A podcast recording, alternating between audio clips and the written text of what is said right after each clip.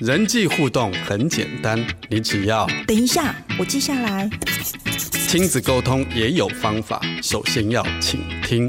对，这是重点，打个星号。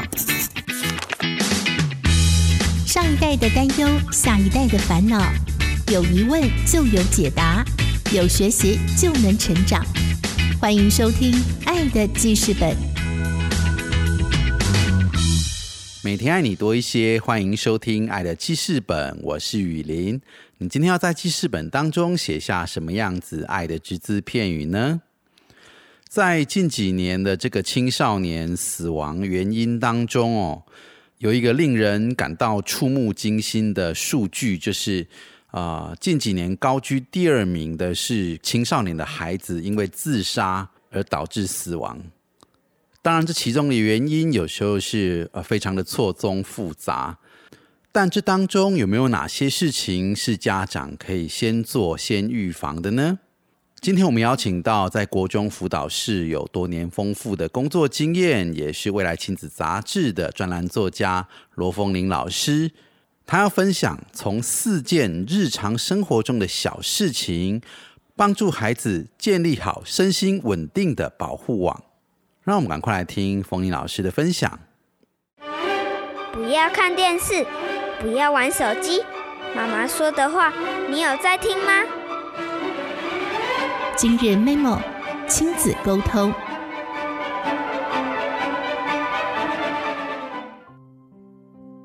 各位听众，大家好，我是罗风玲。今天很高兴呢，能够来爱的记事本来跟大家分享有关于这个亲子教养、身心健康的议题。那因为我本身是心理辅导老师。当然，对于心理的议题就会非常的重视，那也会有许多的一些反思。那我今天想要跟大家来特别分享有关于我们现在就是经常听到的，譬如说我们知道，比如说孩子的这个自杀已经是成为让孩子失去生命的第二名了。第一个应该是意外嘛，哈，因为青少年确实是比较容易有一些。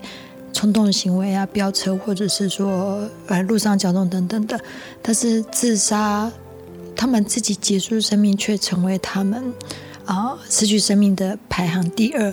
其实这件事情当然是会让我们啊所有的大人，尤其是爸爸妈妈，当然会很舍不得，也会很焦虑，就是会很担心孩子有没有有没有这个强烈的举动。我今天特别想要分享的是。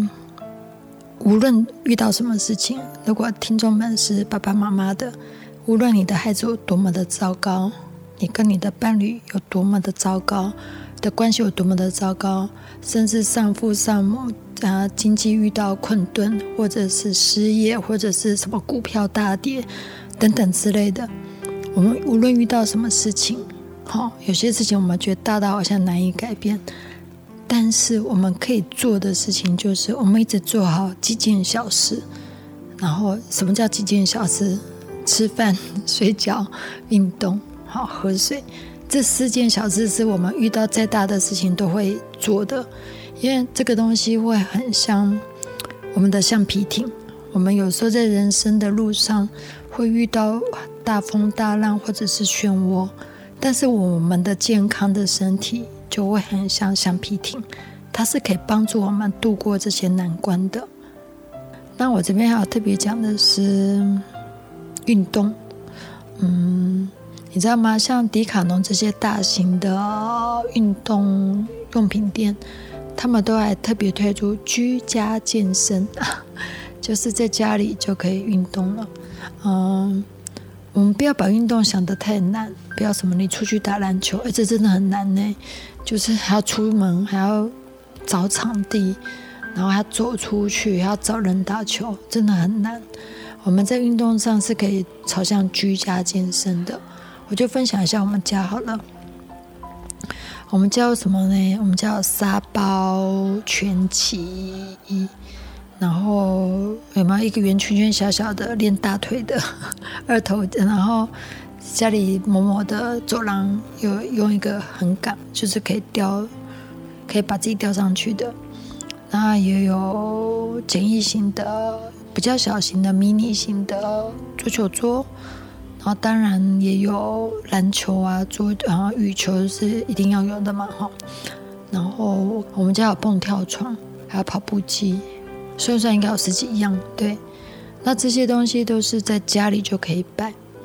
宁可把家里的沙发那些做只能做的东西减少，但是增加这种居家健身的东西，营造出家里一个很容易运动的东西。因为说真的，嗯，我们尤其是像在我们台湾，我们台湾的学子就是国中、高中，真的很难有机会运好好运动。他们除了学校体育课，我们思考一下，他们结束之后回来家里五六点。然后你还叫他出去运动，相对其实真的很难。但是他如果回到家里，就可以用多的运动器材，那它自然就会增加运动量。我刚刚有跟大家一开始就分享了，运动是可以唯一增加 BDNF，也就是大脑的神奇肥料，让大脑能够神清气爽等等的。所以你就会发现说，一个吃饭吃的很健康的。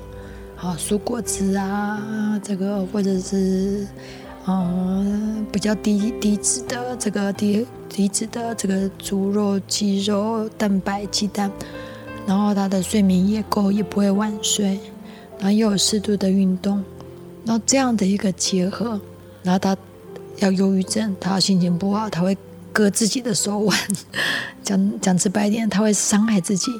如果他有这三个一个稳定的作息。然后他衍生出心理疾病，他过不去要伤害自己，相对真的很难，因为因为这个就是他生命中最好的保护了。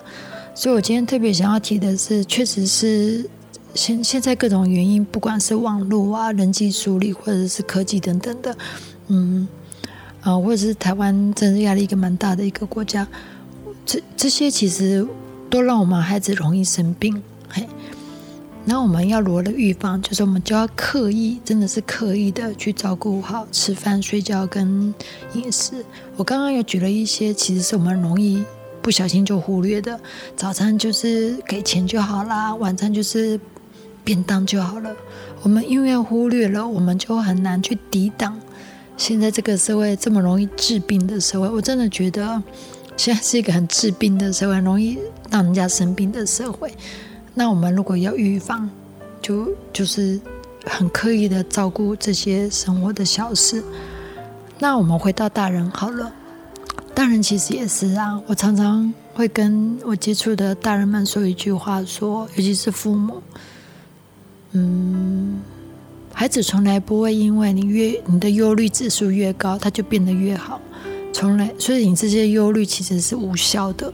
我还蛮重视有没有效这件事情。如果你这个忧虑，你父母现在睡不着，你越睡不着，孩子就变得越乖巧，那就拜托爸爸妈妈睡不着，因为反正孩子会越乖巧。但重点是，它就不可能发生啊！你越睡不着，好越晚睡越焦虑，越睡不好脾气越暴躁，隔天衍生出来的是越容易产生亲子冲突。对，所以我想要说的是。有时候孩子成长的过程中会有很多让家长忧劳烦心的事情，但是我们的本能的忧劳烦心真的没有办法帮助孩子更好。教育是需要理性的，我真的觉得教育孩子是需要理性的，而不是感性的。自己的忧劳烦心，孩子就变好，那个那就是太情绪化了。所以当你很理性的告诉自己说，嗯。我的忧愁并不会帮助孩子进步的时候，我现在又没有方法可以好好管教他的时候，那怎么办？我就会建议，哎，这种情况很容易遇到哦，就是觉得好像孩子现在真的难管。这时候我就会建议家长，很难管，你就回到自己的身上，一样的，我也会鼓励父母亲，嗯，你就是专注好自己，照顾好自己的。好好吃饭，甚至早睡，也不用去想孩子的事情。早睡、吃饭、健康。然后，另外我会特别强调的是，你会发现很有趣哦。每次孩子很多问题的时候，我反而会鼓励家长回去断舍离、丢垃圾。你会发现这为什么很有趣？它其实效果很好哦。有时候我会发现，家长其实真的不管是亲子卡关，或者是配偶关系，甚至离婚，其实都有嘛。那他就会一团乱，也不好好吃饭，也不好好睡觉，那就就很乱成一团了。我就会鼓励鼓励说，你就开始回去先把家里，因为我有时候都会做家访，我就会鼓励说，你把家里弄得很干净，让你的孩子看到家里变得不一样，让你的伴侣。不好的关系看到不一样，你发现这很神奇哦。当他看到环境不一样的时候，他们也会想要改变。好，他会想要改变。对我记得印象中心理学这个好像称作睡衣效应，就是说有一个人之前发生过一件事情，嗯，有一个人他说了朋友送他一个超漂亮的睡衣，那他就穿了睡衣觉得很高兴啊，就照着镜子。在镜子中呢，看到卧室怎么这么乱，根本无法配上这个美丽的睡衣，他就开始整理了卧室。整理完卧室呢，又开始觉得，嗯，窗帘也不好，又换了窗帘。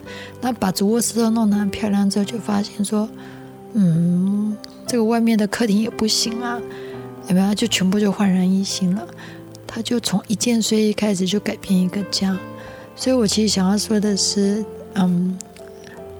静教的功效往往大于身教，身教又大于言教。当我们言教无效的时候，那就应该用最厉害的，叫做静教。我我也常常这样做啊，就是当我觉得嗯这块事情卡关的时候，我就不说了，我也不去碰了，但我就开始整理，我就我自己来说，我就开始整理家里。然后啊，我还特别去研究了一下，这个网络上也有人在分享啊，他还整理一些。然后我现在举例。听众朋友，如果觉得嗯很有道理，回去就可以丢了。我自己会规定自己每天丢两袋的大垃圾袋，每天两袋哦。哎，这个其实不容易耶。那所以你可以丢什么东西呢？我举例来说，家里一定会有没水的笔，对吧？然后应该会有几乎是穿不到的衣服，虽然因为衣服要破掉很难，但是不合时宜嘛。然后会有一些旧的充电器，你应该会有无限多的旧手机，那会有很多充电器，好，然后旧的传单、过期的食品，冰箱一打开来，可能就可以清除一袋了，或者是试用品啊，或者饭店带回来的什么沐浴露、沐浴巾，就是舍不得，但是真的也就堆着这样子，然后或者是这个，譬如说，或者是啊赠品，别人送的礼物。但是你真的不喜欢用不到，或者是一些像鞋盒啊、单只的袜子啊，或者是像是茶叶包，有没有到处收集来的茶叶包？就是这些东西，你会发现网络上找断舍离，你就会发现什么一定要丢的五十样啊，一定要丢的二十五样，真的很多。你就发现，嗯，每个都中中中标这样子，哎，好像我们家真的有可以丢的东西。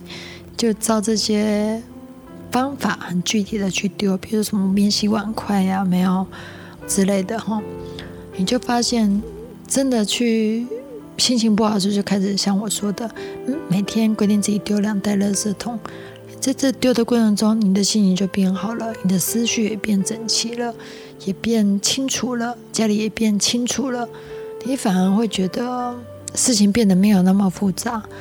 最重要的是，当环境整齐的时候，哎，人跟人的纠葛也会变少，很妙哦。我们可以想见，如果把家里搞得像饭店一样，东西少少的，光住进来都轻松了，没有？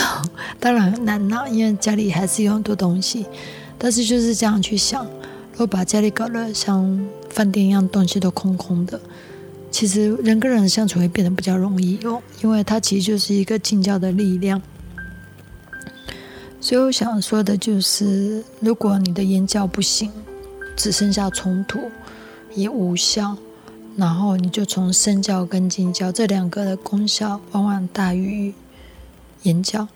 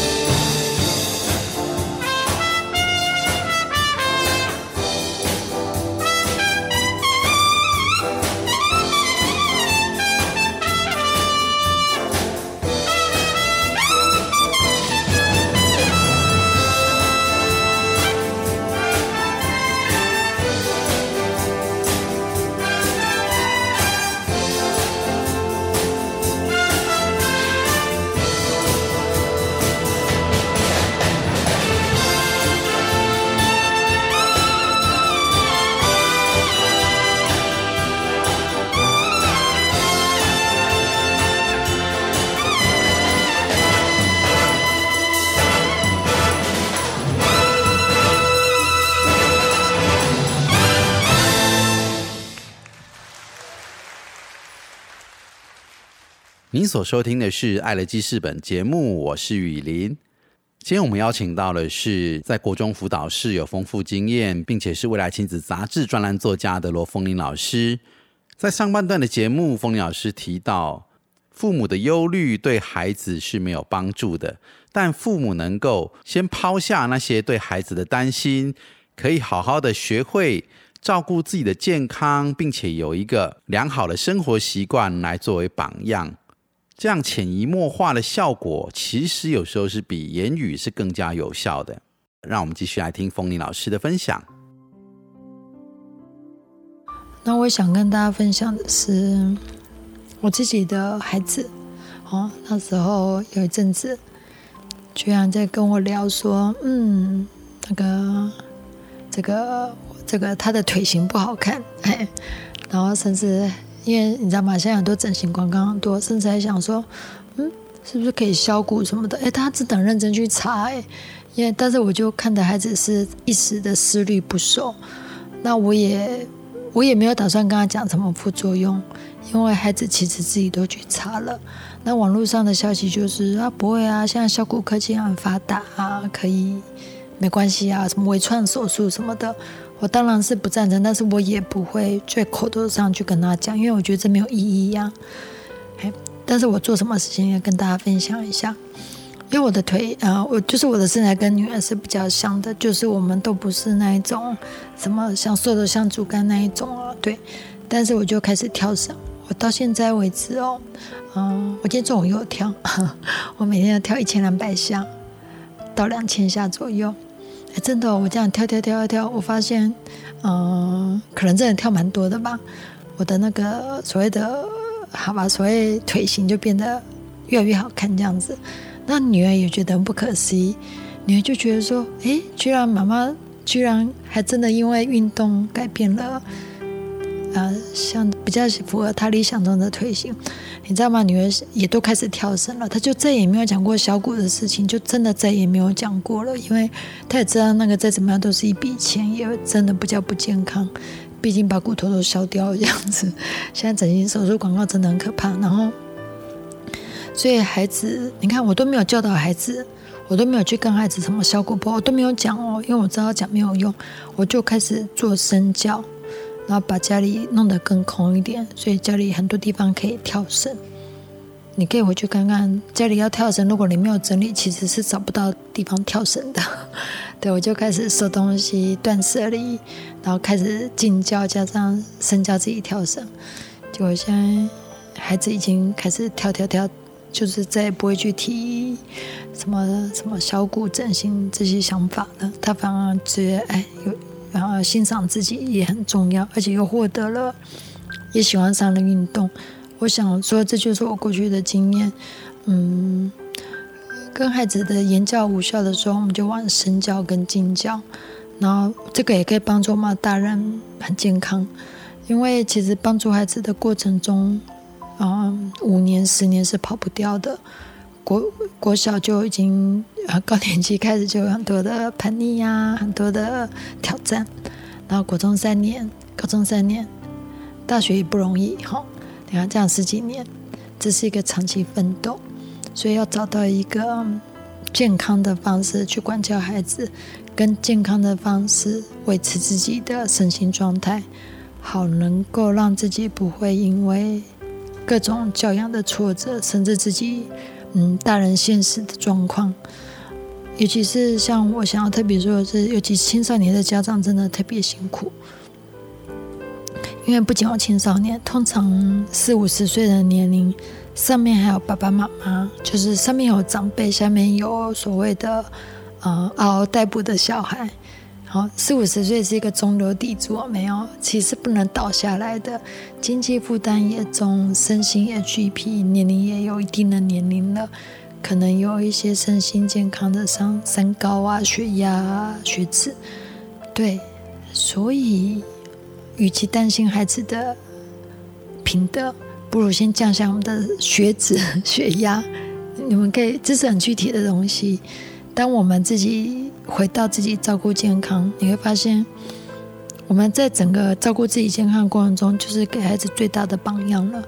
孩子也可以学会照顾健康。最重要的是，我们也因为这过程中脾气变得温和，因为专注在自己照顾健康，反而减少很多的冲突。那当我们变健康了，我们就更有能量，更有正向的能量去陪伴孩子，也度过这些风暴。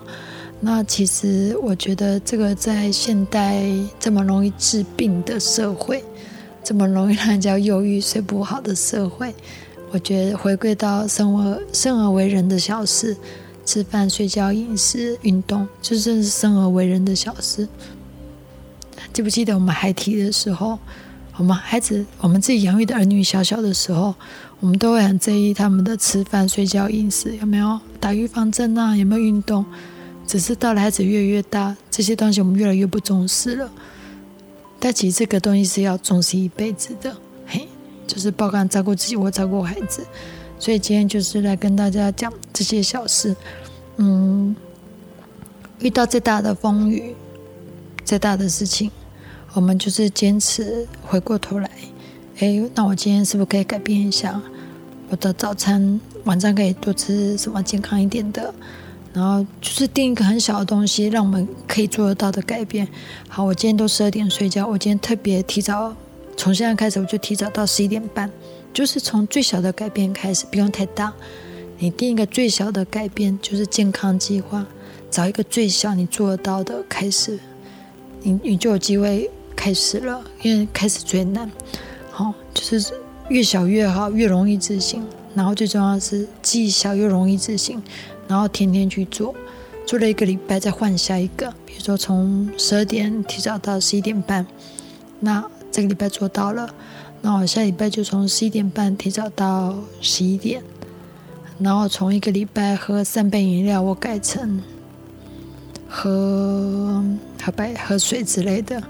哎呀，因为其实这些都是替代的方法，替代往往比一直处理问题更好。你替代掉焦虑，用其他的方式替代掉焦虑，其实往往其实很大的果效，就是这些生活的改变。我相信让自己变得更健康，应该每个人都是有这个渴望。嘿，就是我今天还要更健康，我原本有三高，我现在变的是血压。然后假设血压降低到标准值，然后假设我现在太胖了，假设，然后我就怎么样减个五公斤，减个三公斤。我想每个人多少在健康上都会有一些可以更好的地方，这个绝对可以成为生活的重心哈。那这样子，我们其实专注在生活这个生活的小事，其实要忧虑就很难了。然后，然后不管是教养或者是呃生活中的各种风波，就是不要放弃这些小事，那我们的生活就不会脱轨了。哎，我我最后分享一个故事。我之前有个朋友，他很短的时间内失去了他的父母。哎，这个对很多人来说都是大事，对不对？但是因为我这个朋友真的很理性哦，他当然一定难过，但是他真的是，他就是真的很坚持做我刚刚提到的，让生活规律。他不让他的失去的家人这件事情，让他的规律不见了。哎，他真的就很快的就走出来了，就就是所谓的自愈能力，有没有自己就自己的自愈能力就就起来了？因为，嗯，他就是就是可以在自己的橡皮艇中大风大浪摇摇晃晃，他就度过了，对他才不会因为这件事情影响到生命太多。哎，就是这样子。所以今天特别跟大家分享的是。我们回应的事事情的方式，才是决定这件事情影响我们有多大。如果我们都可以用这些坚持这些做好运动、吃饭、饮食、睡觉这小事来回应所有的风波，其实所有的风波对我们的影响就会很小，因为它没有影响到我们的本质，没有影响到我们的生活。嘿，那我们就是慢慢的就会度过了。嗯，那今天的分享就到此。嗯。感谢风铃老师的分享。当父母可以健康快乐起来，对孩子不再是抱持着许多的忧虑的时候，孩子其实本身的压力也不会那么大。这样至少就能够缓解许多家中容易冲突的场面。让我每天都能够帮助孩子吃得健康、睡得好，帮助他们多多运动，有一个良好的生活习惯。相信这可以成为孩子身心稳定最好的保护网。希望今天分享的内容对你有所帮助。爱知识本节目也邀请您在脸书搜寻“幸福生命教育协会”，可以按赞加入我们的粉丝页，或是在 Podcast 搜寻“爱的记事本”，订阅分享我们的频道，让更多人可以听见，并且写下他们爱的只字片语。感谢您今天的收听祝福听众朋友有个美好的一天。我是雨林我们下次见。